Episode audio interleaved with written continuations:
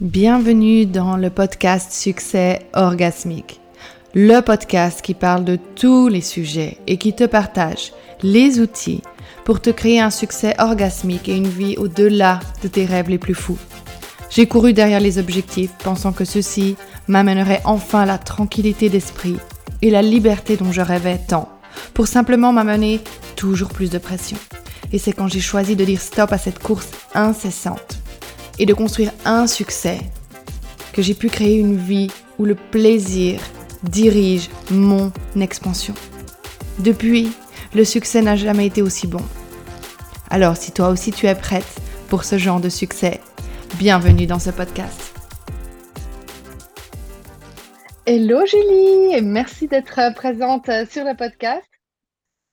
Euh, merci Marine de m'avoir proposé de, ben, de, m'exprimer aujourd'hui euh, pour un sujet que tu m'as proposé.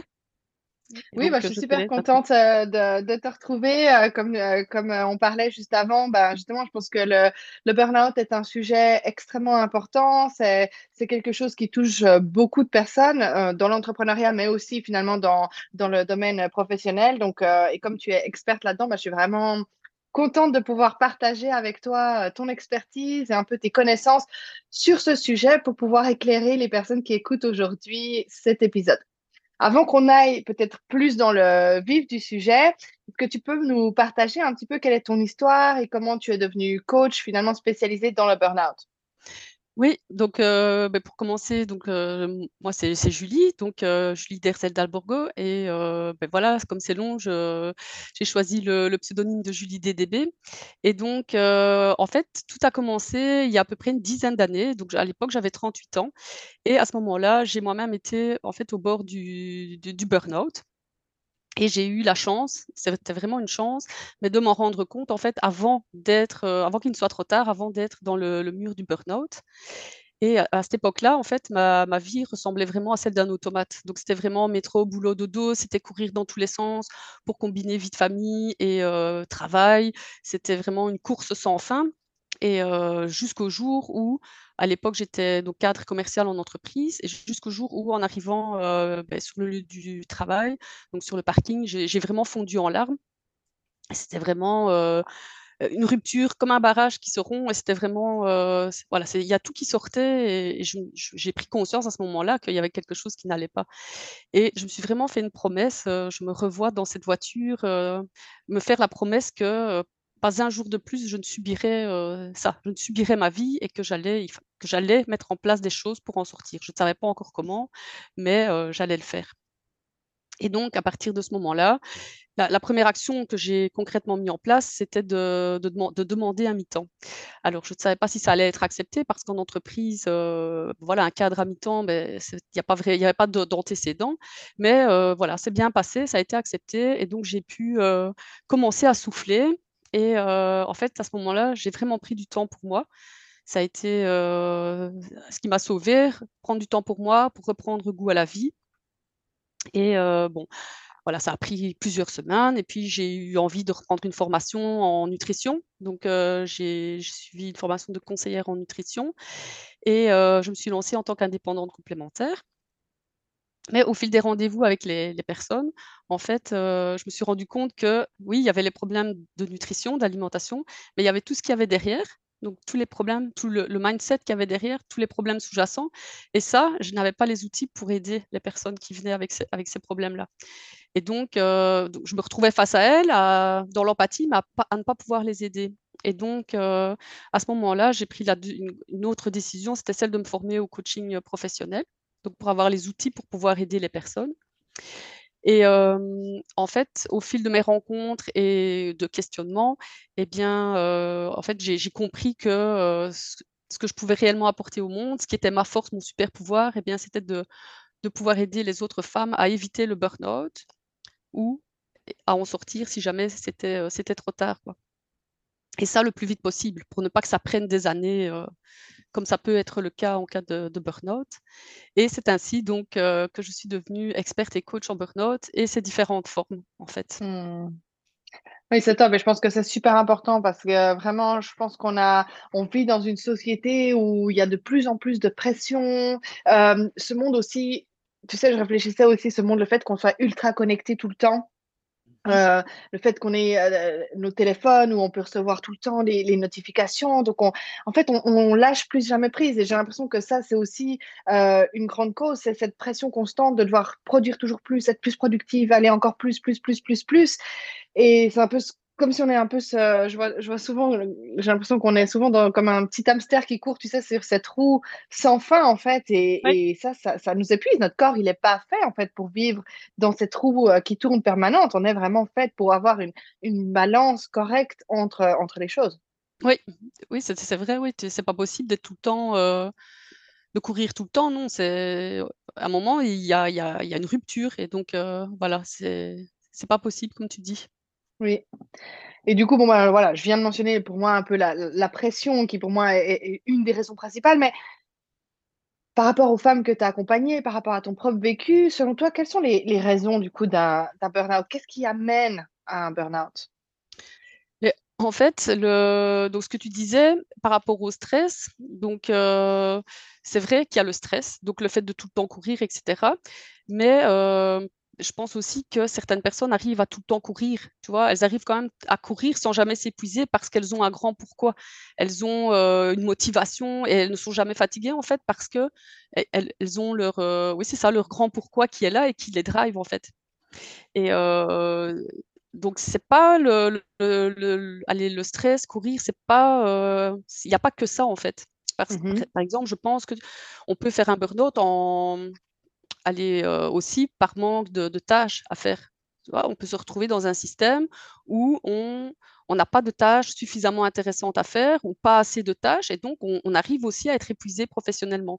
Et ça, c'est une des, formes du, burn-out dont je parlais tout à l'heure, c'est le, le bore-out.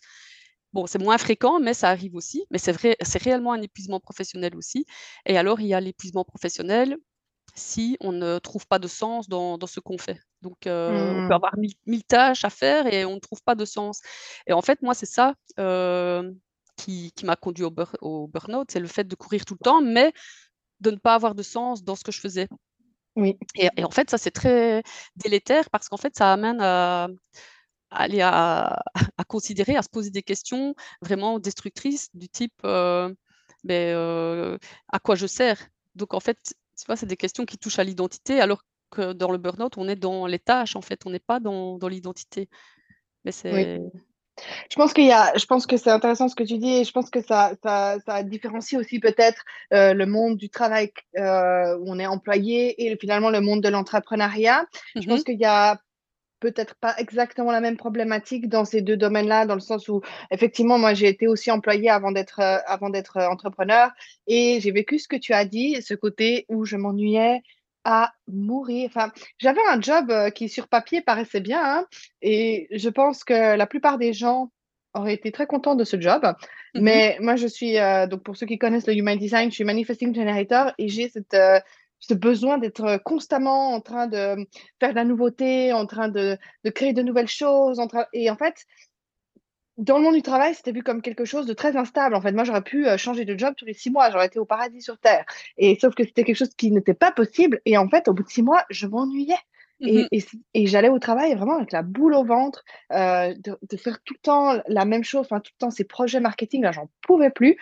Et, et vraiment, je, je, sentais, cette, comme tu dis, cet épuisement Mmh et, je sais qu'aujourd'hui, tu vois, je suis dans ma vie d'entrepreneuse. Je travaille beaucoup plus qu'avant en termes d'heures, dans le sens où je peux des fois travailler le dimanche, ça m'arrive quand je me sens inspirée, créative, mais je ne me sens pas fatiguée par ce que mmh je fais. Par contre, si j'en reviens à l'entrepreneuriat, et je ne sais pas ce que tu en penses aussi, mais c'est aussi cette côté, c'est pour ça qu'avant je parlais de stress et pression, c'est j'ai l'impression que ce qui pourrait amener une entrepreneuse au burn-out, mmh c'est pas tellement d'ennui parce qu'il y a tout le temps quelque chose à faire dans un business pour développer un business, mais c'est plus cette pression constante qu'on met sur le fait de réussir et de réussir selon un certain timing comparé à d'autres personnes. Et ça, j'ai l'impression que tu vois, les, réseaux sociaux, par exemple, pour ça, ça, peut vraiment engendrer ce côté euh, ah, mais elle, bah elle fait tout ça, alors il faut mmh aussi que je fasse ça, ce côté un peu comparaison. Et aussi par ce côté où, tu vois, comme on est tout le temps connecté, on va sur les réseaux, on a l'impression qu'il faut qu'on poste tout le temps, qu'on soit tout le temps là.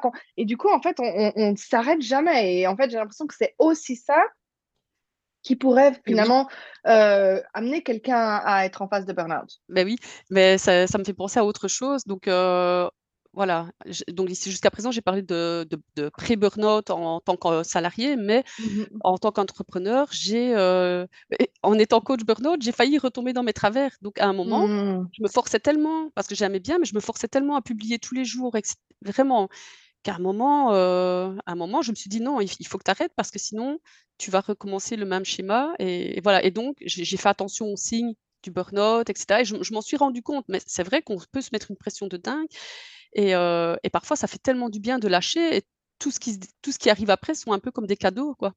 Parce qu'on Mmh arrive à à lâcher et il y a d'autres ça ça laisse de la place pour autre chose, quoi. Oui, je suis tout à fait d'accord, mais c'est aussi finalement pour lâcher, c'est aussi accepter, de faire confiance à son corps, en fait. Parce que je trouve que finalement, quand on lâche pas, c'est qu'on est beaucoup dans sa tête, Mmh qu'on est beaucoup dans: «Ah, il faut que je fasse ça» et en fait, c'est un peu transformer le «il faut que», «je dois» en «qu'est-ce que je sens?» me se connecter finalement à son intuition aussi, parce que je pense que ça peut être une des manières de de d'éviter ça. Parce qu'en fait, souvent, c'est quand on se déconnecte de ce qu'intuitivement, tu vois, comme tu as dit: «J'ai senti que je partais à la dérive», bah, c'est un mh. peu tu es revenu à à ce qui ce qui te semblait plus juste pour toi, le rythme qui fonctionnait pour toi, ce que tu avais vraiment envie de faire pour développer ce business et souvent, comme je le dis, hein, je fais juste une petite tangente, mais on attire ce qui vibre à la même fréquence que nous, donc Mmh mh. quand on est en mode, heu, épuisement, on peut pas attirer des opportunités qui sont riches, heu, épanouissantes parce qu'on opère depuis cette énergie-là, en fait, donc c'est finalement contre-productif, de toute façon, sur le long terme. Oui et c'est vrai que enfin, pour vraiment confirmer ce que tu dis, c'est vrai, c'est à chaque fois mes meilleurs moments, c'est quand je lâche et après tout ce qui vient après, tout ce que je mets en place et cetera, c'est beaucoup, heu, voilà, c'est plus productif, c'est dans une meilleure énergie et donc c'est voilà, je suis tout à fait, en accord avec ça. Mmh mh. Et du coup, par rapport à ce qu'on dit et si une une personne se reconnaît dans ce qu'on est en train de partager, quels sont pour toi les signes, d'un pré-burnout ou d'un burn-out pour, peut-être je sais pas s'il y a une différence ou pas, mais juste pour que la personne puisse se se dire: «OK, là, peut-être, je suis en train d'aller dans une pente qui va pas m'amener, vers quelque chose de très positif». Oui, en fait, c'est vrai qu'il y a a pas de symptômes, je vais dire, heu, clairs et nets comme, heu, par exemple, quelqu'un qui va faire une crise cardiaque. Tu sais qu'il y a une douleur dans le bras gauche qui remonte, heu, jusqu'à la mâchoire et cetera. Ça, il y a pas, mais il y a une une somme de y de symptômes aspécifiques de voilà, qui qui qu'il qu'il faut prendre en compte, en fait et allez, on peut dire que ces symptômes-là, ils sont de 2 niveaux. Il y a vraiment tout ce qui est envoyé, donc symptômes physiques envoyés par le corps. Donc ça peut être des maux de tête, des migraines, au niveau du ventre, maux de ventre, maux de dos, la enfin, voilà, tous les tous les symptômes de ce type. Et alors il y a tout ce qui est symptômes psychiques comme, heu, bah, se sentir mélancolique toute la enfin, à certains moments de la journée, le stress, comme on l'a déjà dit, heu, l'anxiété, la fatigue. Et alors, heu, bah, le blues du dimanche soir ou avant de recommencer la semaine de travail. Voilà, ça, ce sont vraiment des symptômes qui sont, voilà, qui qui qui ont l'air anodins et qu'on peut faire facilement disparaître avec un un cachet d'aspirine ou de paracétamol, mais que, voilà, c'est important de les d'en prendre conscience et de de de voir la récurrence, en fait. Et alors ça peut être aussi je pense aussi à tous les comportements de de compensation comme, boire de l'alcool, manger du du sucre, enfin voilà, c'est ça aussi, ça peut être des signes que quelque chose ne va pas et bien sûr les crises de larmes, voilà, qui peuvent arriver, inopinément. Mmh mh. Et en fait, c'est vraiment important de tenir compte des des signaux, envoyés par le corps.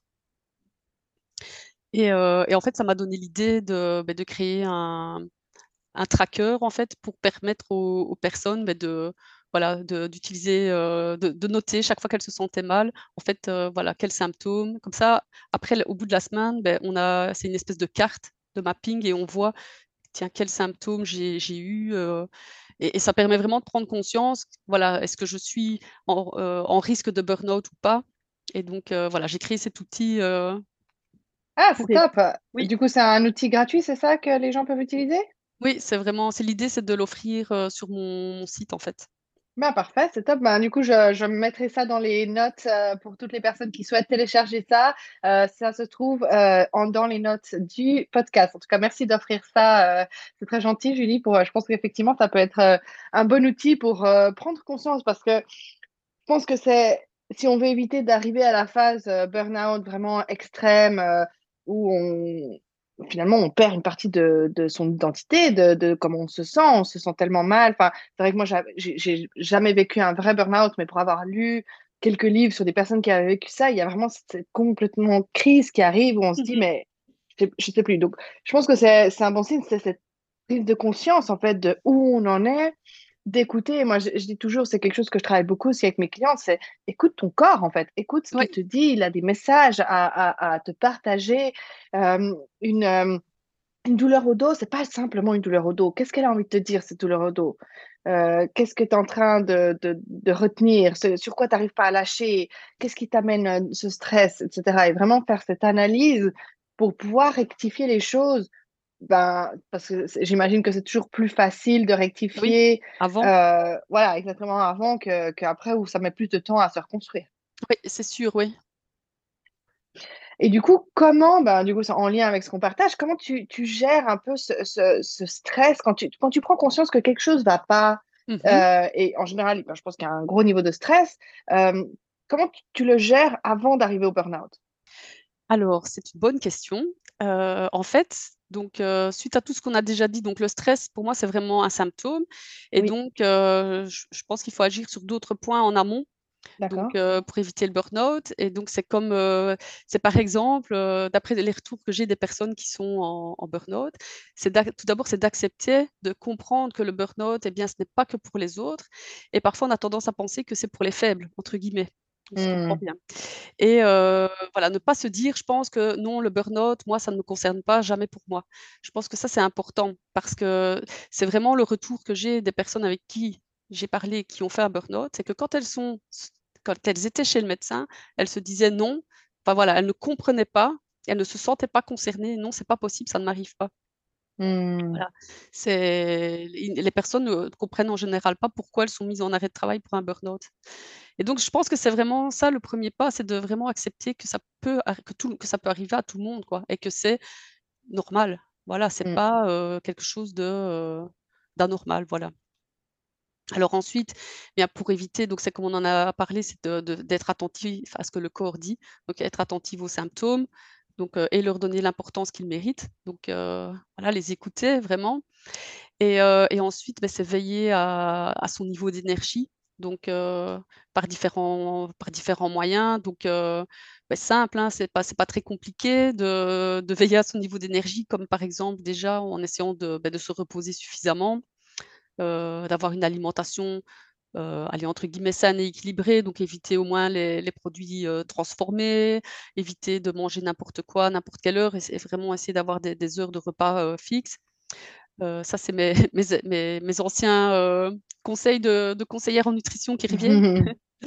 Bah, alors aussi, il y a tout ce qui est, bah, s'aérer le corps et l'esprit, donc se donner le temps de voilà, de faire des pauses, et de prendre aussi du temps de qualité pour soi, pour faire un hobby qu'on aime, voilà, ne pas tout le temps, oui, être focus du travail, mais aussi s'accorder des vrais moments pour soi, donc pour régénérer cette énergie.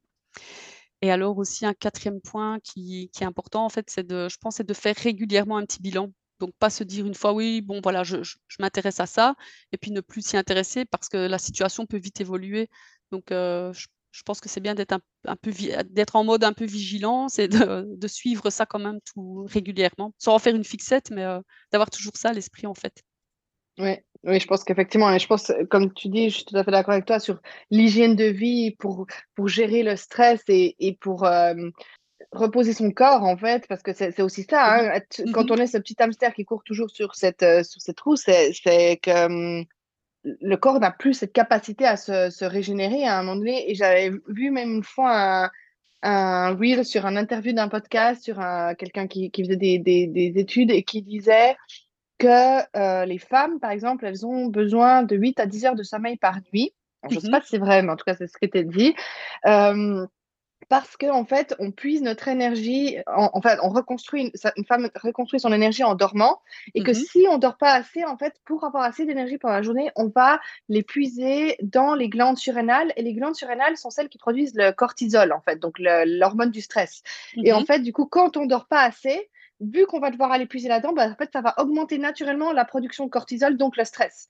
Donc, c'est pour ça que justement, vraiment, ça, ça illustre finalement ce que tu as bien dit, c'est cette hygiène de vie, elle est essentielle et je pense que c'est vraiment juste à votre physique pour, pour, Mmh pour éviter ça. Et après, je sais pas ce que tu en penses, mais c'est aussi le point de vue mental. Et ça, ben, il y a plusieurs pratiques. Ça peut être avec un coach, ça peut être faire de la méditation, mais c'est vraiment apprendre aussi à à donner une autre perspective sur l'importance des choses. Je pense que parfois, ben, autant quand on est employé que quand on a son propre entreprise, peut-être on n'arrive plus à voir ce qui est important, moins important, et on est un peu dans ce côté, mon Dieu, je dois tout faire, je dois être présent partout. Et ça, c'est quelque chose qui peut amener aussi à cet épuisement mental, en fait. Oui, c'est ça, on n'arrive plus à prioriser, et à... Mmh, oui, c'est ça, donner des priorités. Donc, euh... oui, ça, c'est c'est sûr que ça, ça, ça, ça mène à l'épuisement, quoi. Mmh mmh Donc ça, je pense que voilà, c'est sur ces deux plans-là, je pense que c'est quelque chose qui est extrêmement, extrêmement important. Et, j'ai envie de dire de vraiment, si une personne nous écoute et elle se sent comme ça, bah c'est ne pas hésiter à demander de l'aide en fait, parce que comme tu l'as dit toi-même, c'est on a toujours tendance à croire que si on demande de l'aide, c'est que c'est pour les faibles, il y a quelque chose qui va pas, mmh euh, ça devrait pas m'arriver, moi je suis pas comme ça. Et en fait, non, on, on et et une fois, j'avais aussi lu une phrase qui disait, euh, aussi dans un épisode de podcast, qui disait vraiment, en fait, euh, qu'on pense que se faire aider, c'est quand on est, comment c'était dit, quand, quand, on est un peu euh, pas bien, en fait, alors que ça devrait être vu comme quelque chose qui nous maintient en santé, en fait, comme quelque chose de, qui nous amène à, à un état d'être beaucoup mieux. Et ça devrait être vraiment normalisé parce que c'est OK en fait. On n'est pas spécialiste de tout, on n'est pas spécialiste de sa tête, de son corps. Et c'est OK en fait de se dire, OK, là, je suis dans un moment où je sens que ça va plus et mmh j'ai besoin d'aide parce que souffrir, c'est pas le but de l'existence, de, de, de, continuer d'avancer malgré ce, mal-être. Parce que comme toi, tu l'as même vécu, si on n'écoute pas les signes, bah, on va fatalement aller un jour ou l'autre mmh contre le mur en fait. Et en général, ce jour-là, la, reconstruction, elle prend plus de temps, c'est plus difficile de s'en sortir. Oui, tout à fait. Et euh, ça me fait sourire parce que tu, la phrase que tu as dite par rapport au fait de, se faire euh, soigner, je l'ai lu il y a, dans un livre il y a deux jours. j'avais trouvé cette vision tellement, tellement vraie et tellement euh, bénéfique de présenter les choses comme ça par rapport au fait de, ben, de suivre une thérapie, de se faire aider par un, un, professionnel de, voilà, de l'accompagnement. C'est tellement parlant. Non, je suis tout à fait d'accord. Et du coup, maintenant, si on, si on envisage quand même, ben voilà, euh, le fait que la personne ait, parce que ça arrive quand même à, justement à mmh certaines personnes, euh, et j'ai aussi envie de donner voilà, une, une, réponse à ceux qui disent, OK, moi je suis déjà maintenant en phase euh, complète de burn-out, je me sens épuisée, j'arrive plus à me lever le matin, j'ai plus d'idées claires, je sais plus ce que je dois faire. Comment on se remet d'un burn-out? Et tout comme, avant d'en arriver au burn-out, la première phase quand on y est, bah, c'est vraiment d'accepter la situation, en fait. Accepter que que ça nous est arrivé et surtout ne pas s'en vouloir et rester bienveillant. Donc mmh exit la culpabilité, c'est vraiment, accepter la situation et se dire que oui, voilà, c'est comme ça et à partir de là, ben, on va pouvoir, avancer. Donc mais rien ne sera possible tant qu'il n'y aura pas cette acceptation, en fait. Mmh et donc après, ben, c'est aussi le processus de prendre du temps de qualité pour se reposer, reprendre goût à la vie, donc retrouver son pouvoir personnel en fait qui est qui est perdu et par exemple, ensuite ça peut être, après avoir pris du temps de repos, c'est peut-être commencer une activité qui tient à cœur, donc et qu'on n'a jamais pris le temps de faire, donc ne fût-ce que commencer un livre qui traîne sur la sur la table de nuit ou dans la bibliothèque ou, je sais pas moi, se mettre au tricot ou n'importe quoi qu'on a toujours eu envie de faire. Et voilà et tout ça, ça va redonner de l'énergie petit à petit et et alors ensuite, je pense que c'est bien de faire un bilan, vraiment faire un bilan complet de tout, sans se mettre la pression, donc bilan à 360 degrés. et ensuite de se mettre un cap, donc identifier ce que l'on veut pour le reste de sa vie, donc pour la suite et donc se projeter et mettre en place son allez, j'aime bien appeler ça son son but essentiel. Donc, et en fait, qui va être un peu le, moteur pour, pour la reconstruction et pour, pour, la, pour la suite. Quoi.